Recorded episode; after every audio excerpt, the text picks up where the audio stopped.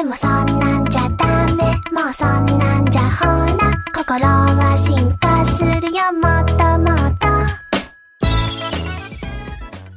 百思不得解的秘密，谁能告诉我这到底是什么秘密啊？嗨，各位好，我是王小拐，第一次做百思，套路不熟，自学成才，请多关照。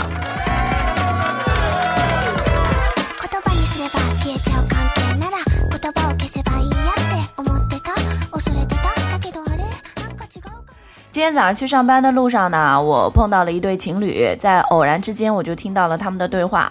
我发誓，我真的是不小心听到的，压根儿就没想听，好不好？虽然我是听者无意，但是他们之间纯洁的爱情仍然把我给深深的打动了。这个女的呢，突然之间就跟这个男的说：“亲爱的，如果我放屁给你吃，你还会爱我吗？” 我这女的这什么口条啊？我一听他放屁给他吃，我就立马把耳朵给竖起来了。这男的呢笑了一笑，搂紧了这个女人说：“当然爱了，傻瓜。但是我知道你爱我，所以就不会放屁给我吃的，对不对哈？”这女的低下头啊，咬紧嘴唇说：“可可，如果我爱一个人的方式就是放屁给他吃呢，你还会继续爱我、接受我吗？”男人迟疑了一下，看到男人迟疑，女人就把男人给推开了，说：“哼。”我就知道，你还是不会爱一个放屁给你吃的我。男人回过神以后啊，就双手把女人的肩膀扶住，两眼正视，告诉女人说：“我会继续爱你的，只不过，只不过什么？”男人继续说：“其实我爱一个人的方式就是拉屎给他吃，你知道那种憋了一肚子的屎。”却无法拉给对方吃的落寞吗？你愿意接受我的爱，吃掉我拉给你满满的屎吗？女人低头不语啊，咬紧了嘴唇。我愿意，只是我小时候经常被迫吃屎，有了童年阴影。我怕你这样的话，你爱我的方式是在伤害我。我会，你，你还会？男人笑着摇了摇头说。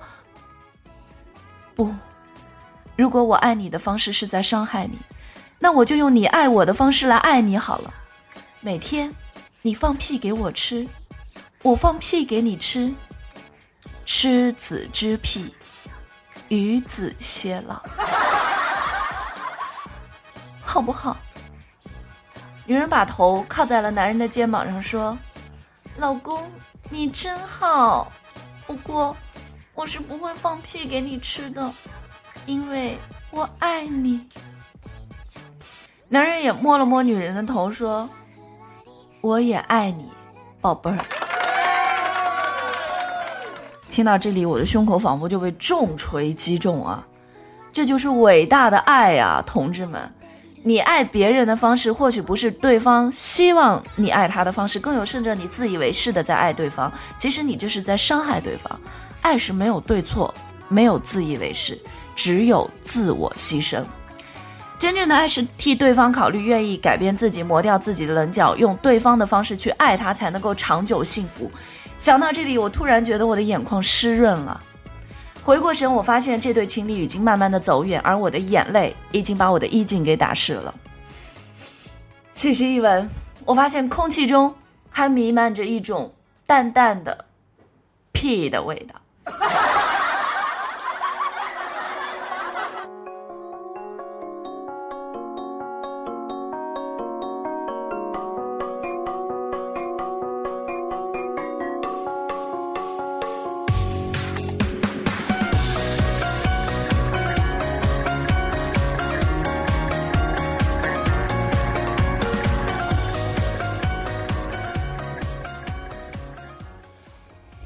小伙伴们，这就是爱啊，这就是境界。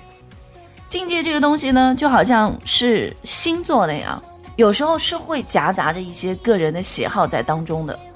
像昨天，我就在埋怨我男朋友说：“你什么都要管，你什么都要问，你一点都不重视我的个人空间。”我男朋友听了以后就万分惭愧啊，今天早上一大早就给我开了一个黄钻。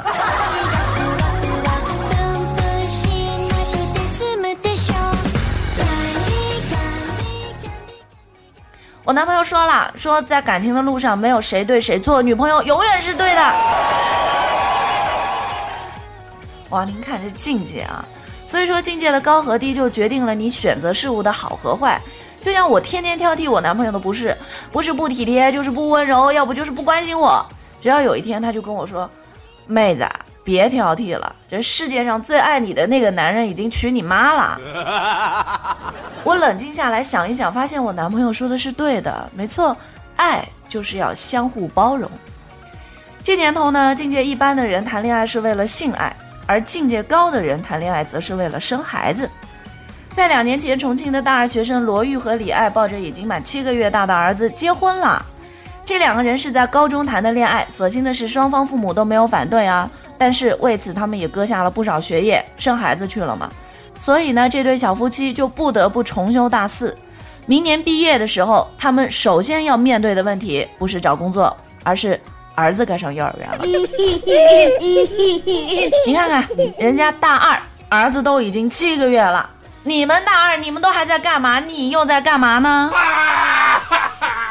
当然，也不是所有的学生都像罗玉和李爱那样敢爱敢当。前两天我帮我同事带班去检查同学的出操情况，就连着好几天，我就发现出操的同学是越来越少啊，那是不给我拐姐面子啊！我就决定要彻查这件事情。后来呢，我就发现同学们都是成双成对的躲到楼后面的一个小树林里面谈情说爱去了。这不管不行啊，我就必须得去抓一下。这一抓我就抓了十三个人。你说谈恋爱我能抓到单数吗？跑了一个，最后呢，我就给跑了的那个男生记了一个处分。你说就那么点事儿，居然就把女朋友给扔了，这必须得教训一下。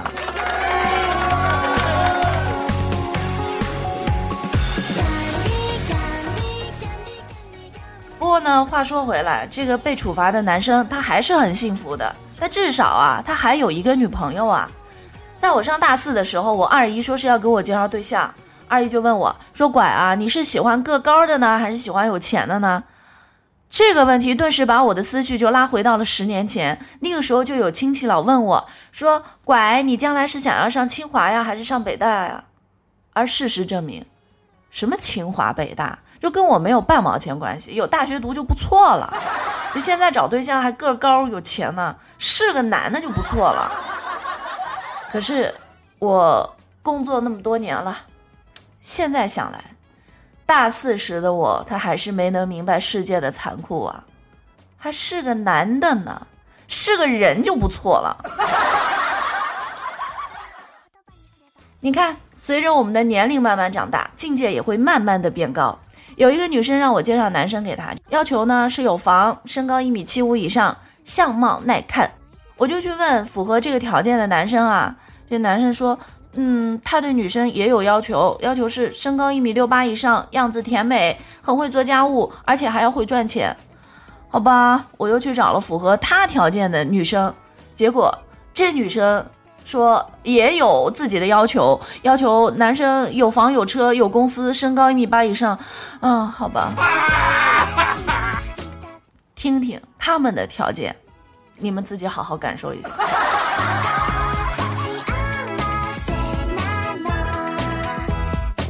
这说到底啊，现在小男生小女生都太嫩了，这境界还是没人家老大爷高。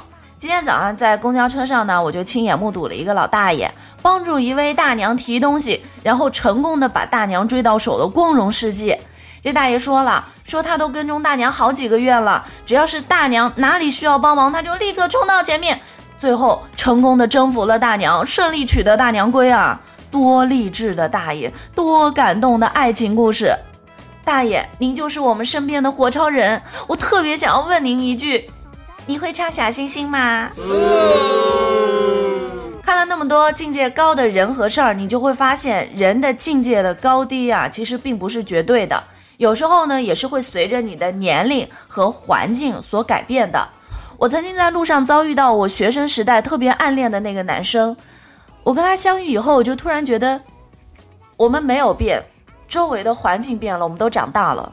他对我笑了一笑，还是以前的那个样子。只是少了那么一点点年少轻狂，多了那么一份，多了那么一份成熟稳重。他还是他，可是我已经不是当年的那个春心萌动的小姑娘了。他开口对我说：“好久不见啊！”我静静的看着他，鼻子一酸，两行鼻血就流下来了。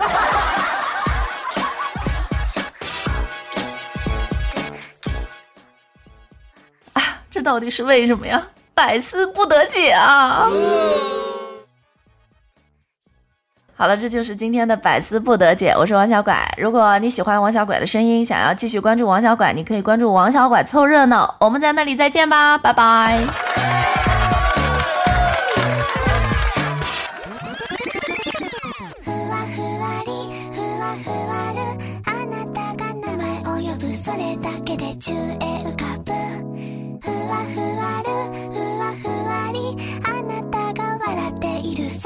だけで笑顔になる